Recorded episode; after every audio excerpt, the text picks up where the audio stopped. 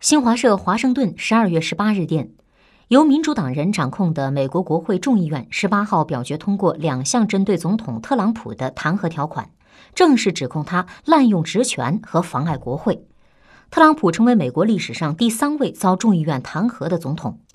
在议员们数小时的唇枪舌战后，众议院当晚举行全院表决。首先以二百三十票赞成、一百九十七票反对、一票出席的结果通过滥用职权弹劾条款。随后以二百二十九票赞成、一百九十八票反对、一票出席的结果通过妨碍国会弹劾条款。